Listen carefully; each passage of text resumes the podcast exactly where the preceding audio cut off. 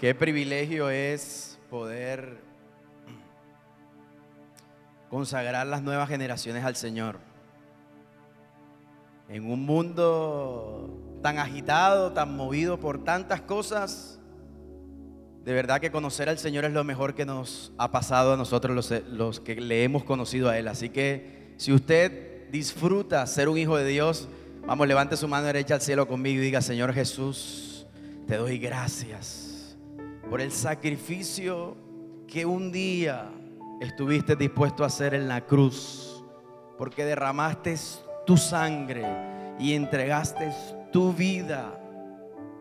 Y desde ese momento, la humanidad tiene el privilegio de poder acercarse a ti libremente. En el nombre del Padre, del Hijo y del Espíritu Santo. Y la iglesia dice, amén y amén. Dele ese fuerte aplauso a Dios en esta mañana.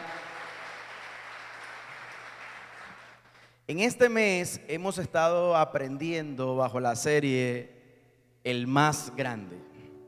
El más grande.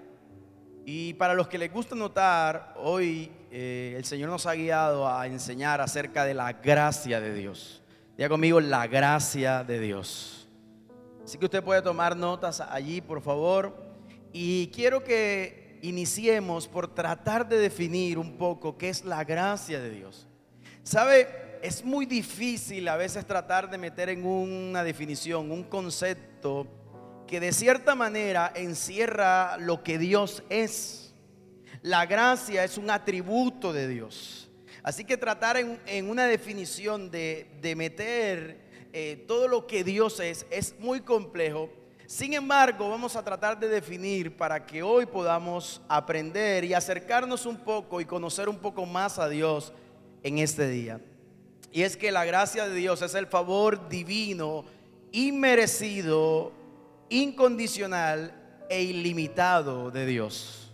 La gracia es la bondad de Dios el favor de Dios, el, la bondad de Dios, es, es la manera como Dios expresa lo bueno que Él es, que es inmerecido, ojo con esos tres atributos, adjetivos, incondicional e ilimitado. ¿Cómo es la gracia de Dios? Inmerecida, incondicional e ilimitada. Es inmerecido porque nunca podremos nosotros hacer lo suficiente para merecerla.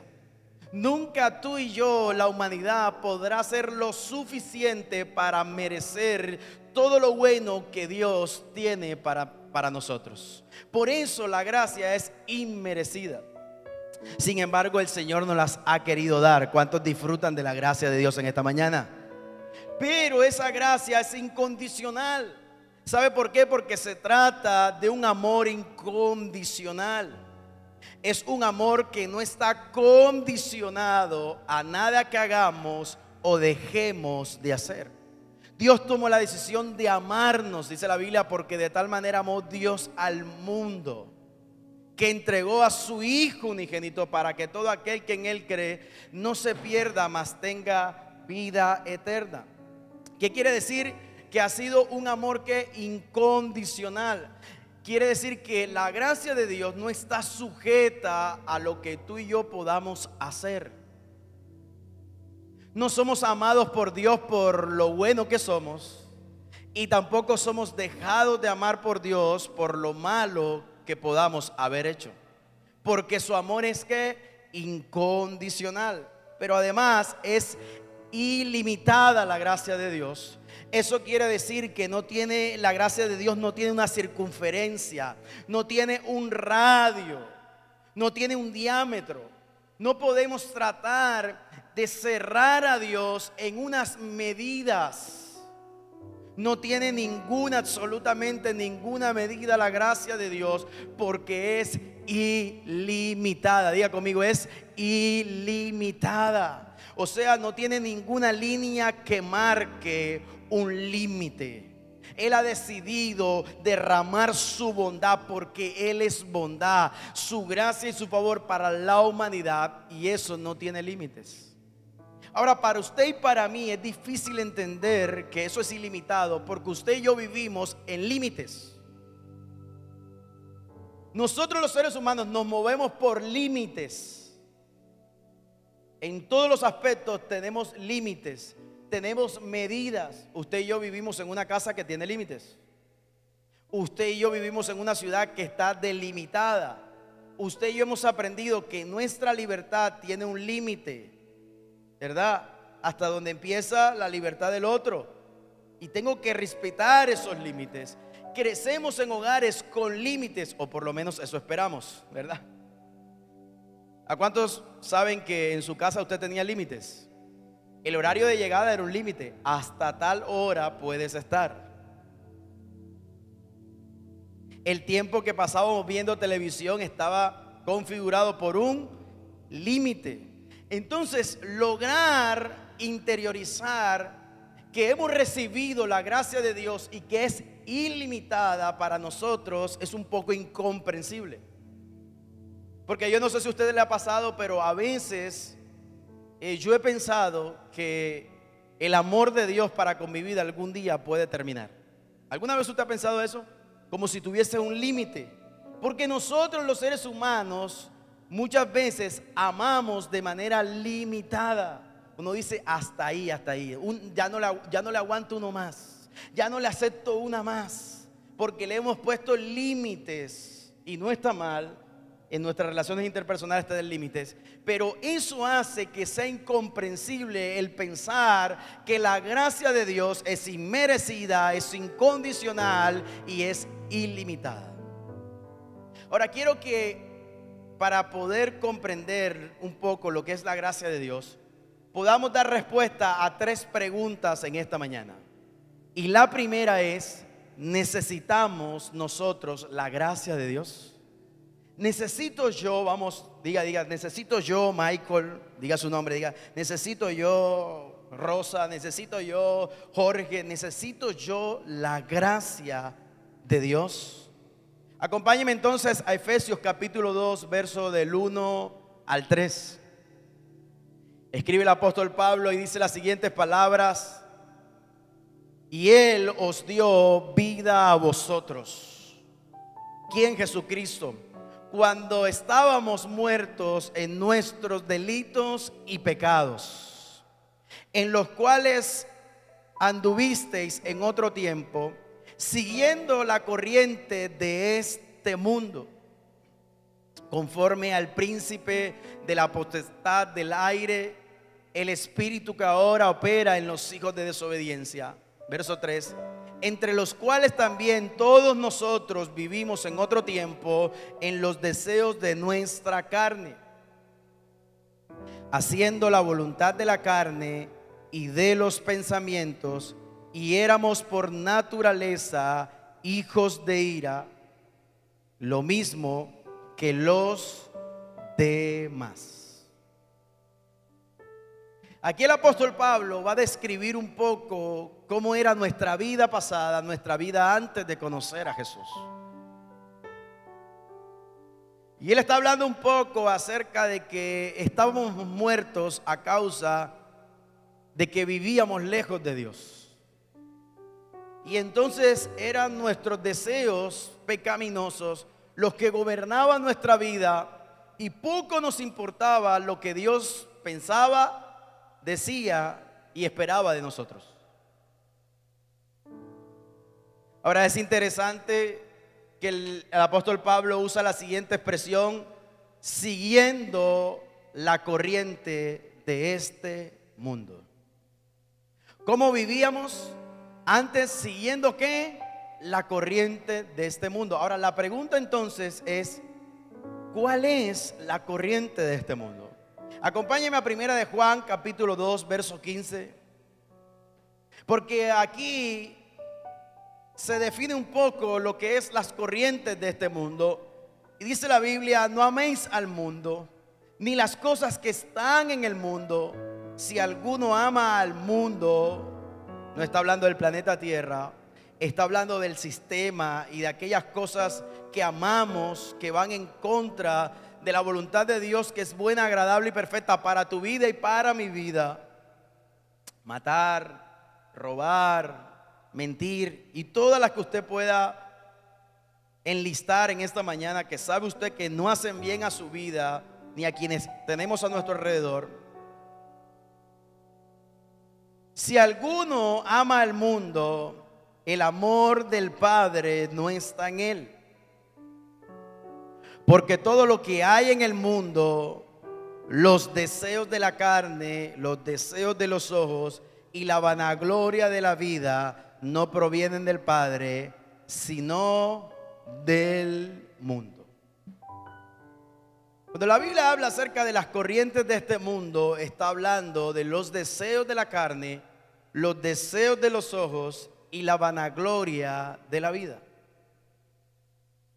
Ahora, ¿cómo podemos trasladar esos tres conceptos a nuestra realidad? Y es que hay tres elementos que describen nuestra vida sin Dios. El primer elemento es la sensualidad, deseos de la carne. El segundo elemento es el materialismo, deseos de los ojos. Y el tercer elemento es el orgullo o vanagloria de la vida. Si hay tres cosas que definen al ser humano, a la humanidad hoy, son la sensualidad, el materialismo y el orgullo. Donde usted y yo vayamos y nos metamos, hay, esas tres cosas están. Internet, colegios, educación, vida laboral. Donde usted y yo vayamos, piense por un poquito, tómese 30 segundos, identifique. Nos vamos a encontrar tres elementos que describen la vida sin Dios. La sensualidad, deseos de la carne. Vivimos en un mundo hiper sexualizado. No hay propaganda buena si no hay que sensualidad. No hay conversación buena si no hay que doble sentido, sensualidad. No dice, ¿y los peladitos de hoy saben más que uno? Porque el sistema de este mundo se ha comprometido en llevar las nuevas generaciones y llevar a la humanidad por ese camino. Porque ese es el camino de las corrientes de este mundo. Pero lo segundo que encontramos es el materialismo no solo valemos por lo que somos físicamente, sino que nos han enseñado que valemos por lo que tenemos y por la capacidad que tenemos para adquirir cosas. Entonces nuestra identidad no está ligada a lo que somos, sino al materialismo. O sea, los deseos de los ojos.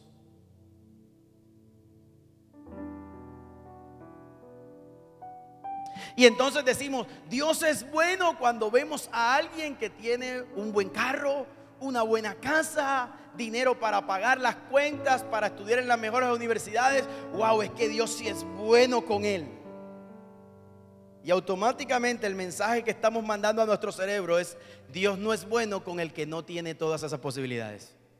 Y eso no es verdad. Porque hemos limitado la gracia de Dios, la bondad de Dios, el amor de Dios a las costumbres y al sistema de este mundo. Y es, ¿cuánto tienes? Así eres de bendecido. Uy, qué bendecida está Juliet. Uy, qué bendecida está. Mira el carrazo que compró. Mira el trabajo. Si tú supieras, está ganando en dólares.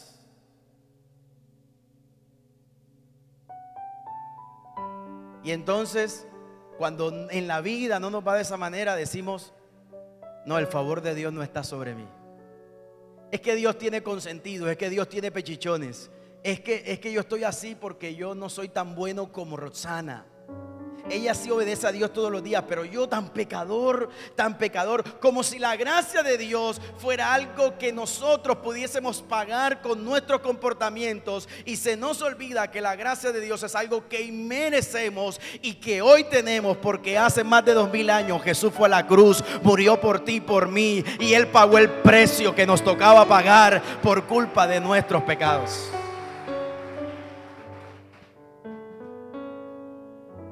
Así que la respuesta a la primera pregunta, ¿necesitamos de la gracia de Dios? Sí, claro que necesitamos.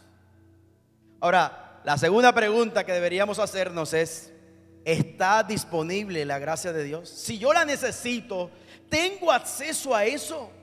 Hay posibilidad de que yo que vengo hoy por primera vez, que vine de visita, o yo que llevo meses viniendo, ¿será que yo sí puedo tener eso tan bueno que Dios quiere darme? Pues vayamos a Efesios nuevamente, capítulo 2, verso de 4 al 8. Y miremos un poquito, porque la Biblia dice, pero Dios, que es rico en misericordia, ¿cómo es Dios? ¿Rico en qué?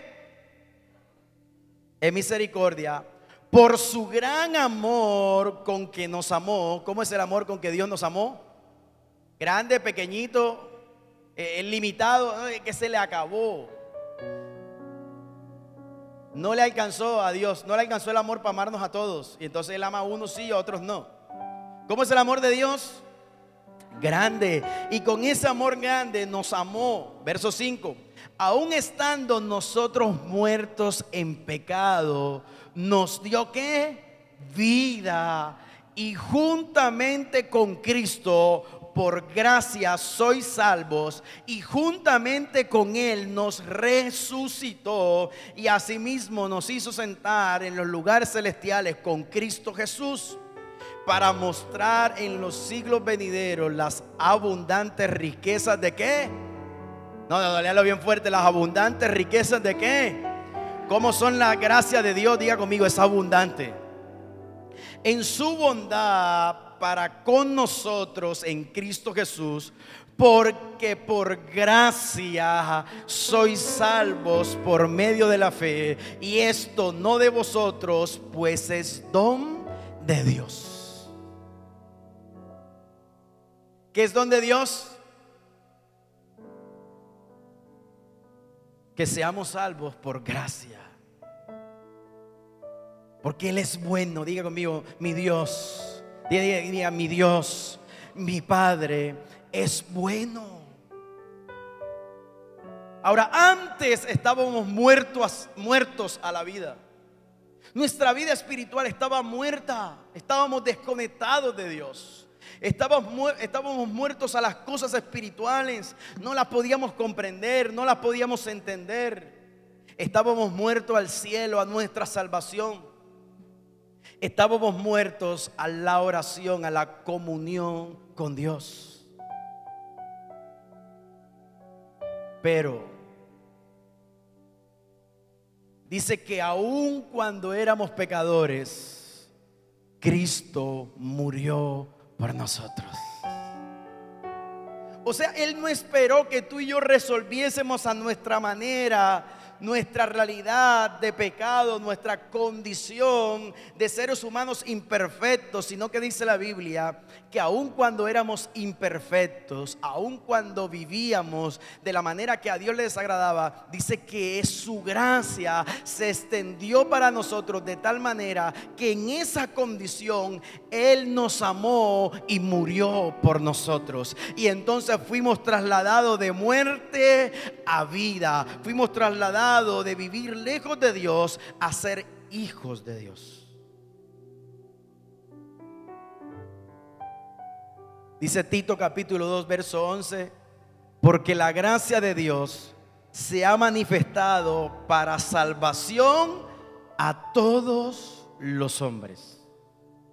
Así que está disponible la gracia de Dios. La respuesta es sí y es para todos. Hay alguien que lo pueda celebrar en esta mañana. Es para ti, es para mí, es para tus hijos, tu familia. La gracia de Dios está disponible para todos.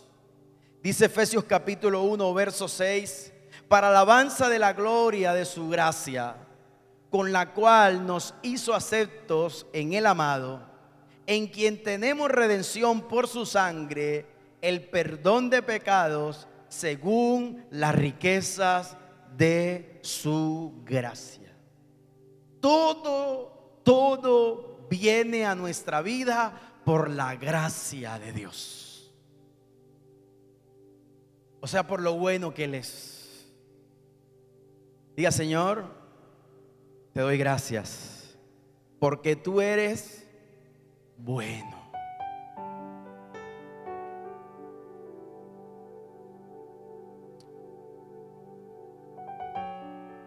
¿Necesitamos la gracia de Dios? Sí. ¿Está disponible para nosotros la gracia de Dios? Sí. ¿Es suficiente la gracia de Dios? ¿La necesitamos? Sí. ¿Está disponible? Sí. ¿Será que es suficiente? Son las mismas tres preguntas que usted y yo hacemos cuando vamos donde el médico. ¿Estoy enfermo yo? Y usted y yo en el médico, el médico le dice, sí. ¿Usted está enferma, señora? Sí, señor. ¿Usted está enfermo? ¿Está disponible un tratamiento para mí? Sí, claro, todos tienen acceso a ese tratamiento. Usted también está incluido, Señor. Le cubre todos sus medicamentos, le cubre todo el tratamiento. Mire, esto va a demorar un añito, dos años, pero tranquilo que usted está asegurado. No nos pasa a todos en este país, pero imaginémonos que es así, ¿verdad? Sí, porque la realidad es que vivimos nos limitan para entender la espiritualidad. Como vivimos en un mundo limitado, donde algunos califican y otros no, pensamos que Dios hace lo mismo. Y entonces la sanidad de Dios está para uno y para otros no. La riqueza de Dios está para uno y para otros no. Eh, el amor de Dios está para uno y para otros no. Porque así hemos crecido, porque así nos han criado, porque en este mundo las cosas son así.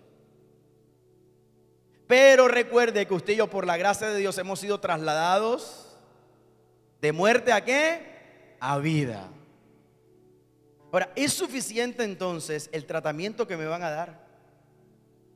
Cuando usted va del médico y le hablan de un tratamiento, a veces a uno le da pena preguntarle, aquí hay médicos, a veces a uno le da pena preguntarle al médico si eso va a funcionar, porque uno no los quiere ofender, o sea, uno no quiere que vaya a lo personal. Pero normalmente es la pregunta de todo paciente, ¿y será que esto sí va a servir? Claro, como uno desconoce y uno no estudia medicina, pues es normal que uno pregunte lo que uno no sabe. Ahora, yo nunca haría la pregunta, porque no quisiera que mi médico, que me va a tratar por un año, se lo lleve a lo personal. Imagínese uno tener el médico enemigo. No, no, no, no.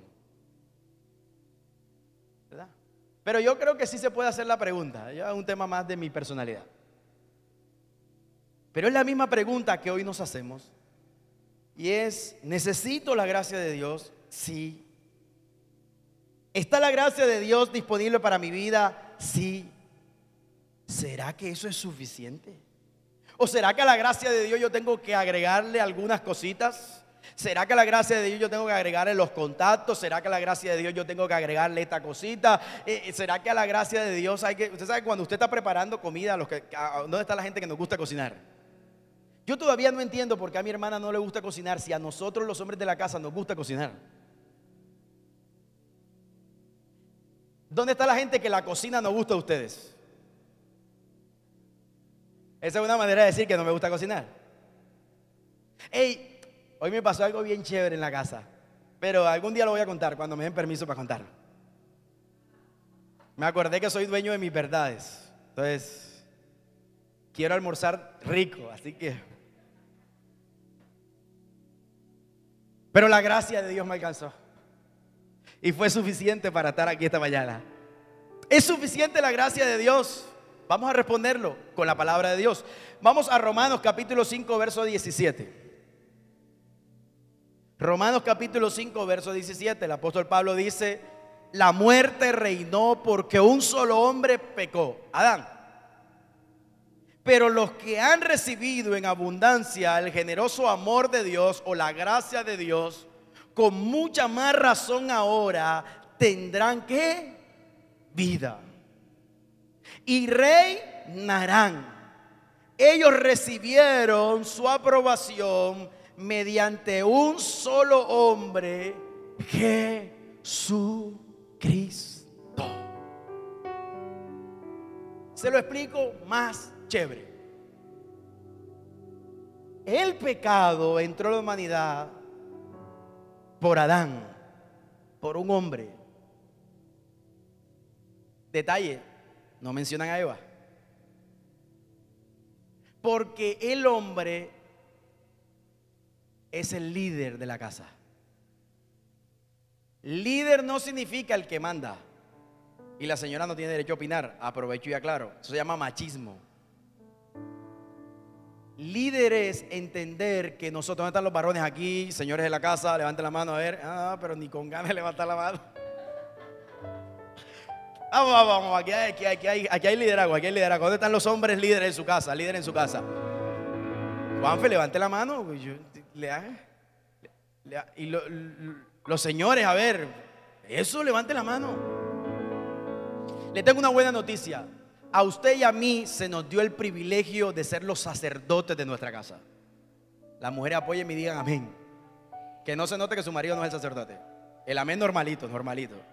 Sin codiar y sin gritar. ¿verdad? A nosotros se nos dio el privilegio de ser los líderes espirituales de nuestra casa y liderar nuestra casa. O sea, somos nosotros los que tenemos que estar pendientes y atentos. Mi amor, hijos, ¿qué vamos a hacer? ¿Cómo vamos a echar para adelante la familia? Ese es nuestro rol. No es tomar decisiones y todo el mundo se las aguanta. No, no, no, eso es machismo. Liderar es, voy, soy el primero que voy a buscar a Dios para saber qué quiere con mi casa, con mis hijos, con mi vida. Eso es el liderazgo. Entonces, por Adán entró el pecado a dónde? A la humanidad. Y entonces a partir de ahí todos fuimos contagiados de ese COVID llamado pecado.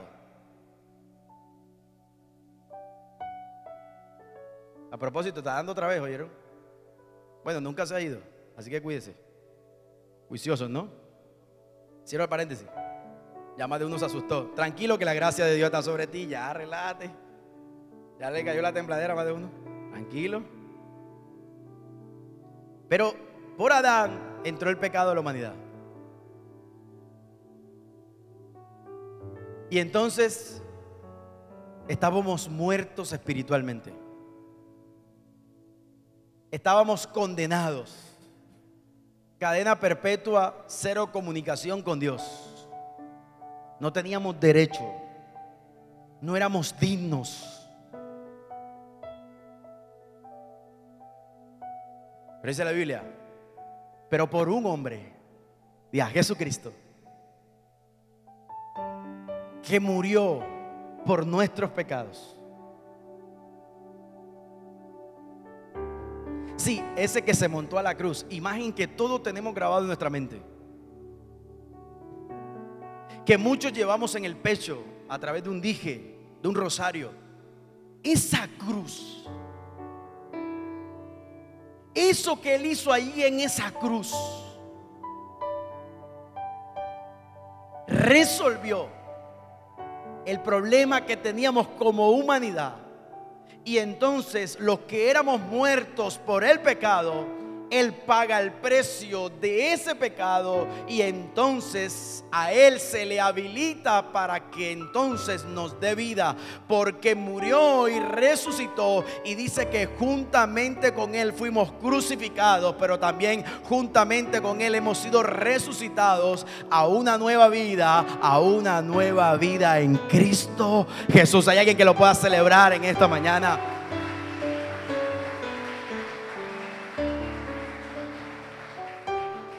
La muerte de Jesús permite que la gracia esté disponible y la fe que yo me apropie de ella.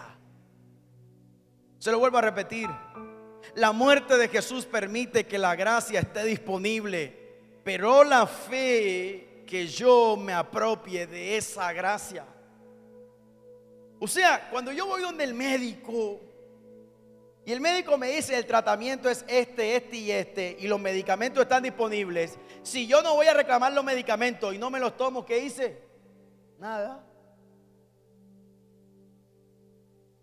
Y más de uno está enfermo porque no le hace caso al médico.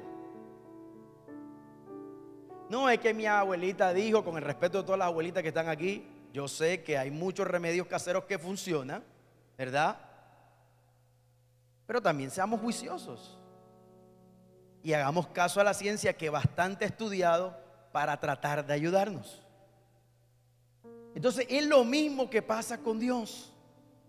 La gracia está disponible porque Él murió, dejó todo listo. La fe es el paso que yo hago de tomar, ir a reclamar mi, mi, medicamento, comprar mi medicamento, tomar la receta, poner las alarmas y tomarme el tratamiento. Entonces, las cosas pueden estar disponibles, pero si usted y yo no le damos uso, es como si no estuviesen.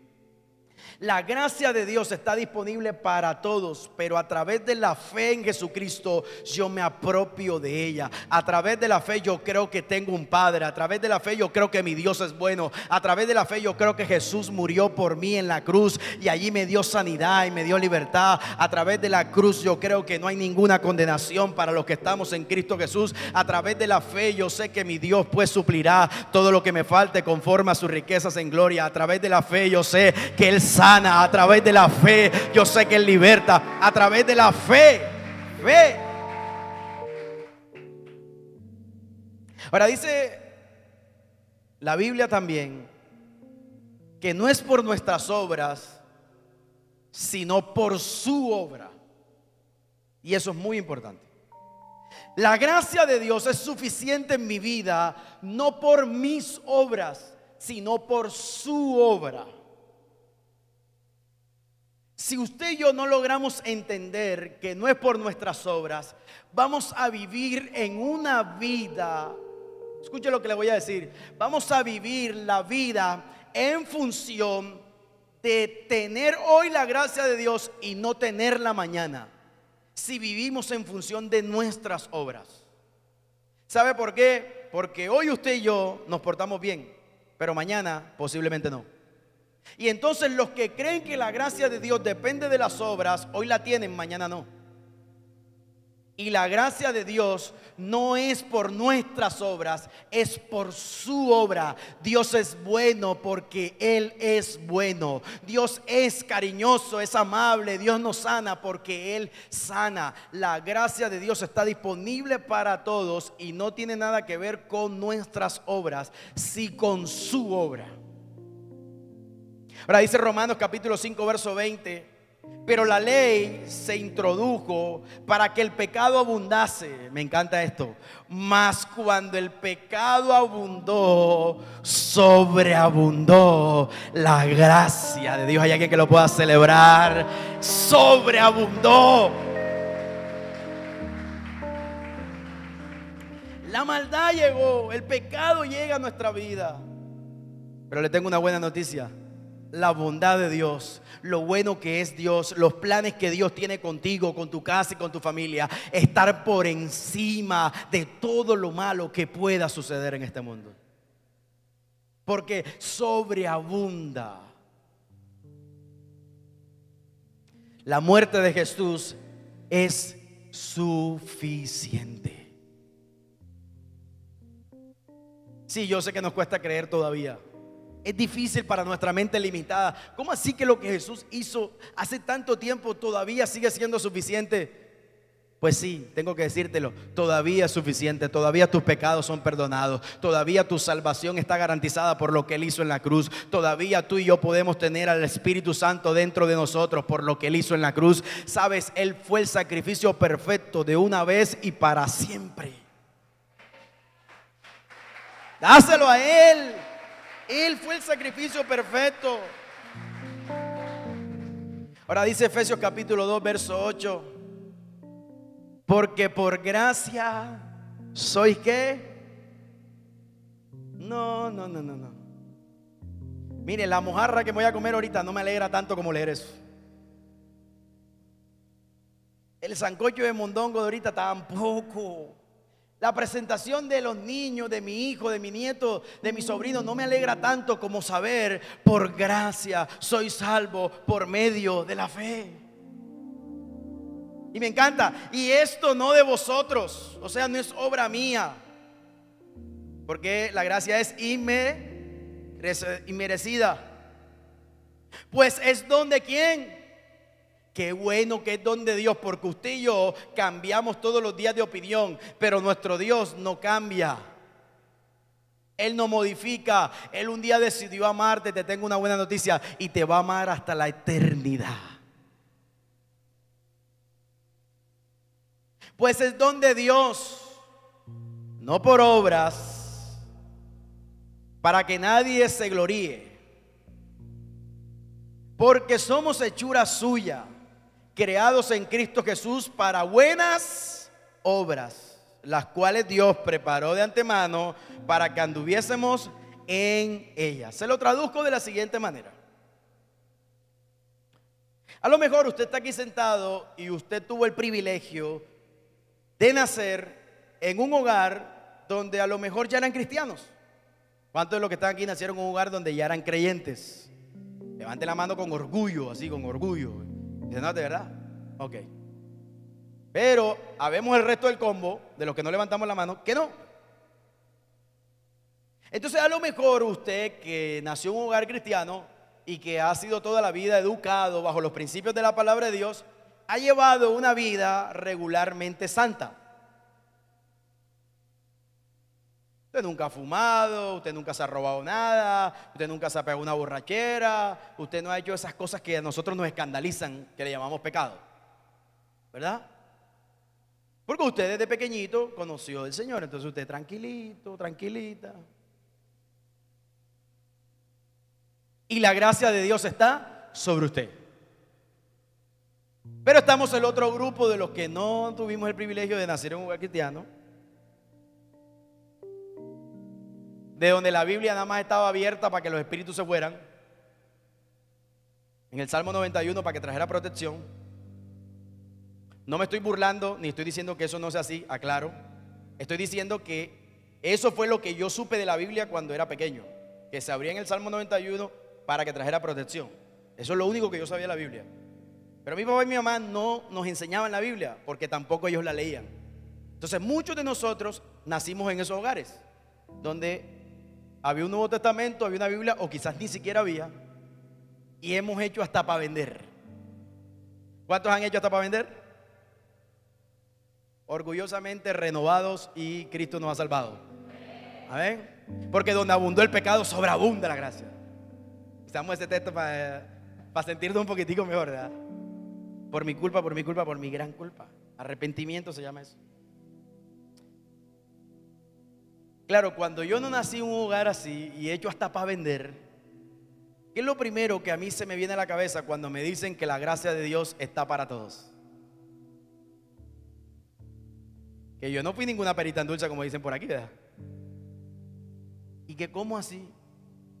Yo no entiendo. Bueno, le tengo una buena noticia. Para usted, que no fue una perita en dulce, que nunca creció en un hogar cristiano, también la gracia de Dios está disponible. Es lo mismo. Somos salvos por gracia. Los que nacieron y toda la vida dedicaron su vida a Dios, a los que llegamos a Cristo a los 29, a los 39, a los 59, a los 89, a los 70, con mi suegra que acaba de cumplir 70. Y si no conociera a Dios y lo conoce hoy, entonces la gracia de Dios también es para ella.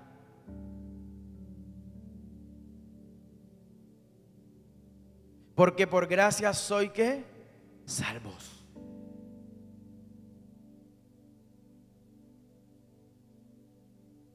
Ahora, necesitamos entender algo. Lo que más obstaculiza para que disfrutemos nuestra vida y la gracia de Dios es nuestra pobre actitud hacia nosotros mismos. Se lo digo más facilito. Lo que piensas de ti mismo es el obstáculo principal para que tú y yo disfrutemos la gracia de Dios. Por eso te quiero hacer una pregunta para terminar. ¿Qué viene a tu cabeza cuando te paras frente al espejo y piensas de ti mismo?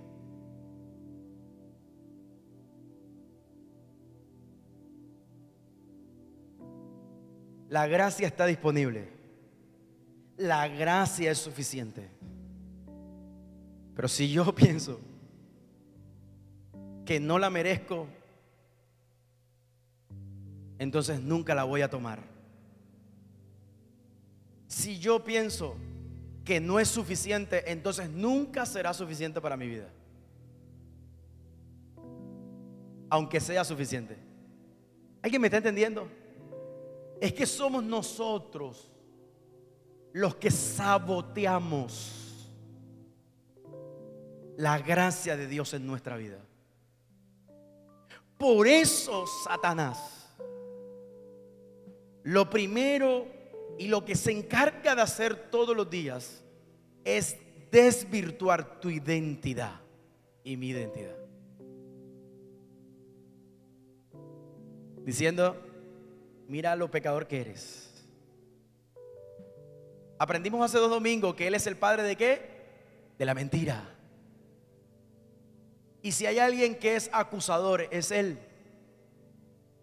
Ahora, si tú y yo queremos cambiar lo que pensamos de nosotros mismos, hay dos cosas dentro de muchas que debemos hacer. Número uno, analiza cómo estás de disposición.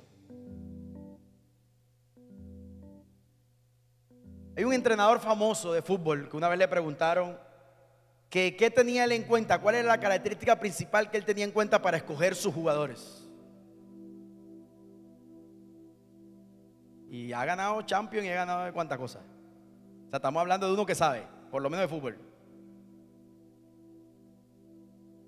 Claro que... No, eso no lo digo mejor.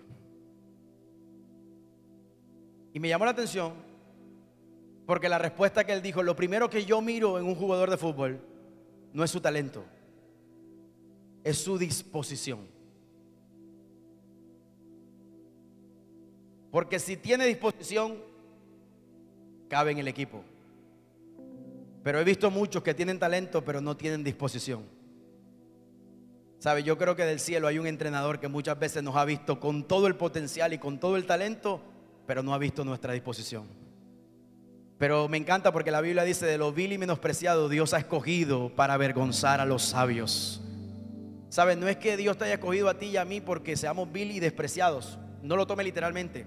Es porque aunque no tengamos claro en nuestra vida todo el potencial, tú y yo hemos tenido por lo menos la dis posición. Porque dice la Biblia, a los que le recibieron, a los que creen en su nombre, a los que se dispusieron a creer en Jesús y a recibirle y a entregar su vida a Él, Él le dio el derecho de ser llamado, ¿qué? Hijos de Dios. Tú y yo somos hijos de Dios por la obra de Él en la cruz y la disposición de creer y aceptarle como nuestro Señor y nuestro Salvador, aunque no entendíamos todo lo que Dios es. Eso se llama fe. Y lo segundo que usted y yo necesitamos hacer es que debemos ser libres de la culpa. Lo que más sabotea nuestra identidad es los señalamientos que nos hacemos nosotros mismos todos los días. Es que seguramente eso me pasó porque yo tal cosa. Es que seguramente esto porque yo tal cosa. Porque yo tal cosa. Porque yo tal cosa. Y está Satanás hablándote todos los días al oído. No eres buena persona. Tú eres malo. Esto te pasa porque tú eres pecador. Esto te lo buscaste.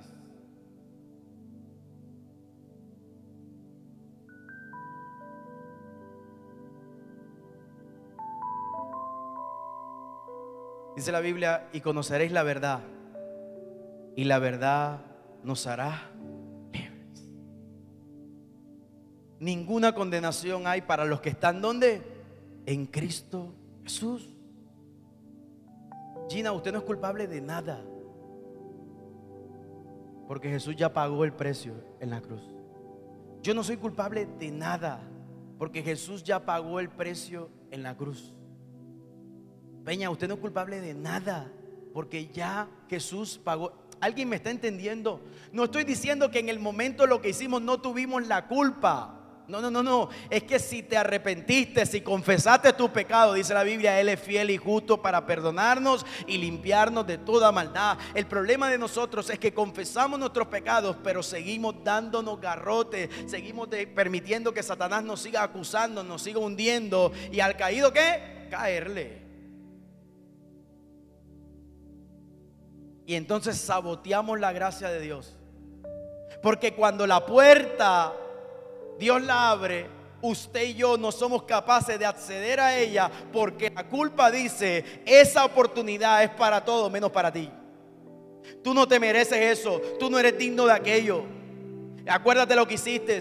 Eso que tú hiciste no lo haría jamás nadie. Eso que tú hiciste no se lo merecen los demás. Claro que lo que hemos hecho no es digno delante de Dios ni se lo merecen los demás. Pero tienes que aprender que la Biblia dice que Él perdona nuestros pecados y los echa al fondo del mar y más nunca se acuerda de ellos. Tienes que aprender a convertir tu culpa en la herramienta principal para glorificar a Dios el resto de tu vida y jamás fallarle a quienes amas. Eso es lo que hay que hacer con la culpa. Transformar el dolor en una oportunidad de dejar que Dios se glorifique en nuestra vida, seamos santificados y entonces nos parezcamos más a Jesús, que la culpa se convierta en el, en el ingrediente para que puedas compensar en la vida a Dios que te ha dado una oportunidad y a la gente que ha decidido volver a creer en ti. Pero sabe, hay gente alrededor tuyo esperando que tú te las creas. Tus hijos necesitan que tú te las creas. Lo que pasó, pasó. Y no podemos devolver el tiempo. No podemos. Quisiéramos, no podemos.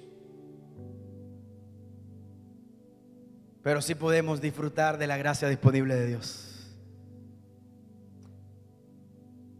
¿Sabes?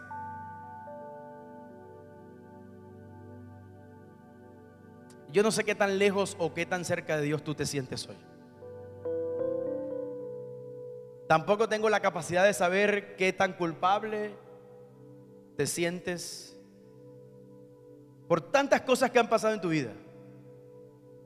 El maltrato cuando eras un niño, el maltrato que le has dado a tus hijos, eh, la crisis económica que provocaste, la mala decisión que tomaste, el divorcio que viviste, el hijo que perdiste, el padre que se fue, la mamá que se fue. No sé, son cosas que se me vienen ahora en la cabeza que pasan muy rápido en mi mente, que seguramente están pasando en la de ustedes. Pero hoy, el que fue a la cruz está aquí.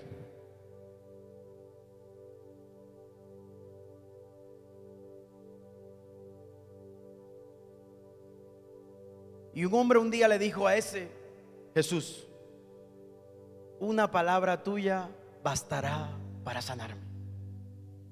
O sea, en otras palabras, un momento contigo, una experiencia contigo puede transformar todo mi universo.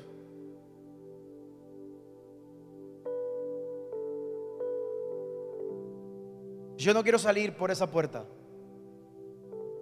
y perderme del privilegio y de la oportunidad de decirle a ese Jesús, por favor, haz algo en mi vida. Yo te necesito.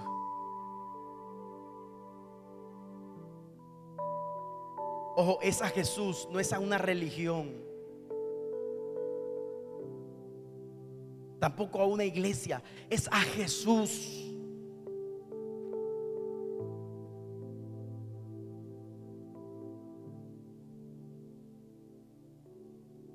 Que cierra tus ojos ahí donde estás.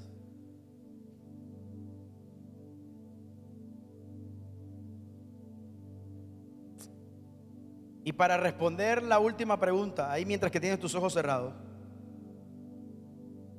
de si es suficiente la gracia de Dios, yo te quiero leer algo. Segunda de Corintios capítulo 30, 12, perdón, versículo 9. Andrea, Pablo le ha dicho a Dios en repetidas ocasiones. La Biblia dice en tres ocasiones, pero es un número simbólico para decir muchas veces. Algunos historiadores dicen que tres veces por día. Le decía, quita este dolor, quita este aguijón, quita esto que me fastidia de mi vida.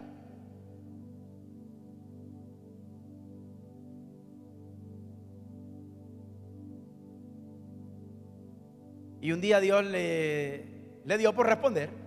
¿Sabes que hay veces que Dios se queda calladito? Ahí con sus ojos cerrados, ahí escuchando. Hay veces que Dios se queda calladito y es como los papás cuando los hijos nos hacen preguntas y nosotros no queremos responder porque no nos queremos comprometer. miércoles y digo esto y después este pelado, mejor dicho, y, después quién se lo aguanta toda la semana. Papi, ya vamos, papi, ya vamos, mami, ya vamos. Los que somos papás sabemos cómo es el cuento, ¿no? Entonces yo siento que a veces Dios se queda como calladito. Y Pablo le insistía, quita esto de mí, quita esto de mí, quita este aguijón de mi vida, quita este aguijón de mi vida. Y un día el Señor le dijo, bástate mi gracia.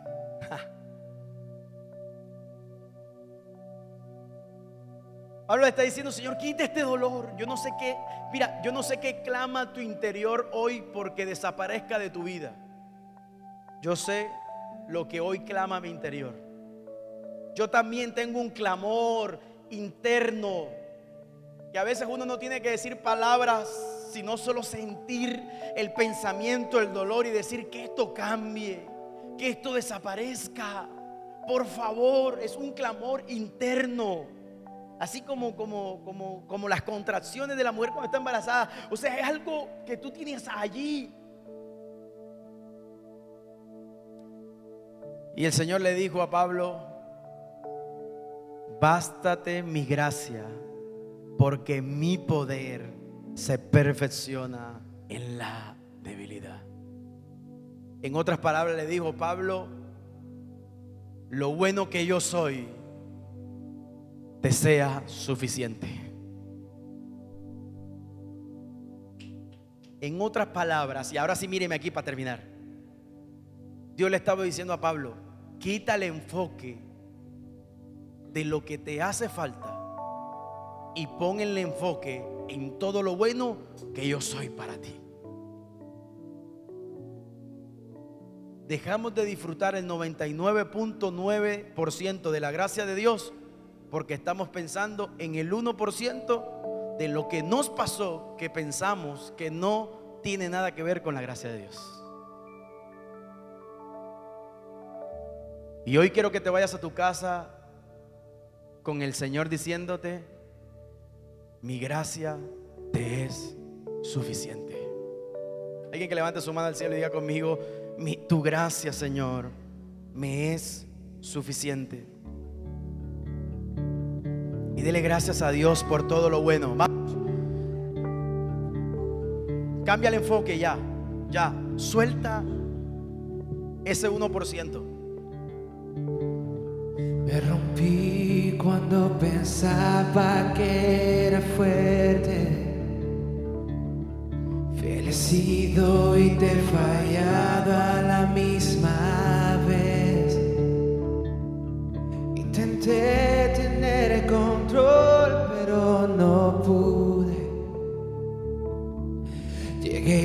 Llegué alto y en un momento volví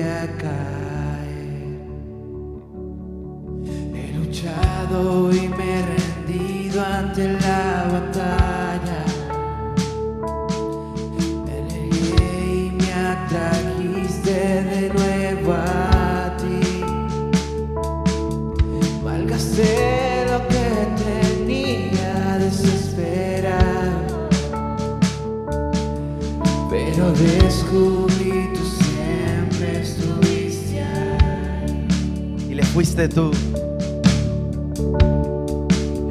Y fuiste tú quien me encontró. Tú y yo soy. Tu amor. Tu amor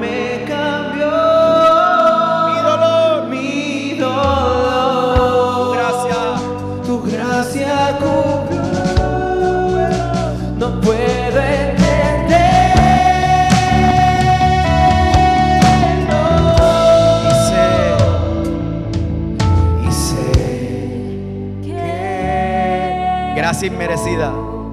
Yo no merezco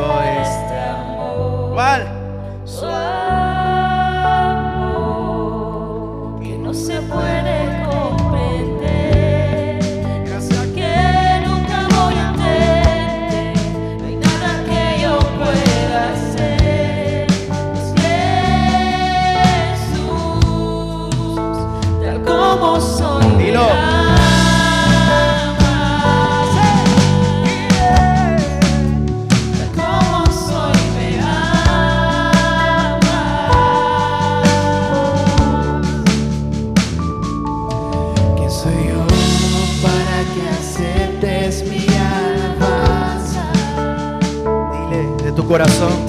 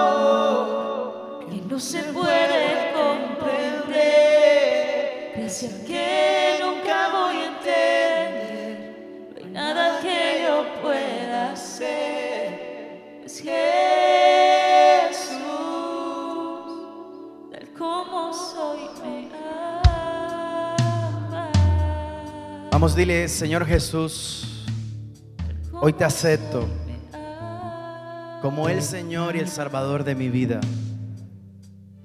Hoy yo tomo la decisión de creer que tú, Jesucristo, eres el Hijo de Dios, que fuiste a la cruz porque me amas y que allí en la cruz yo tengo perdón de todos mis pecados. Por eso me arrepiento en esta tarde y te pido perdón por todos mis pecados. Lléname con tu Espíritu Santo.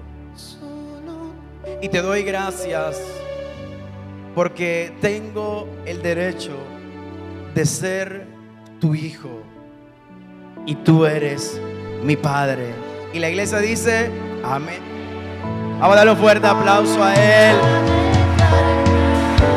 Porque Él nos ama. Su gracia. Familia, seguimos esta semana con nuestros 21 días de oración.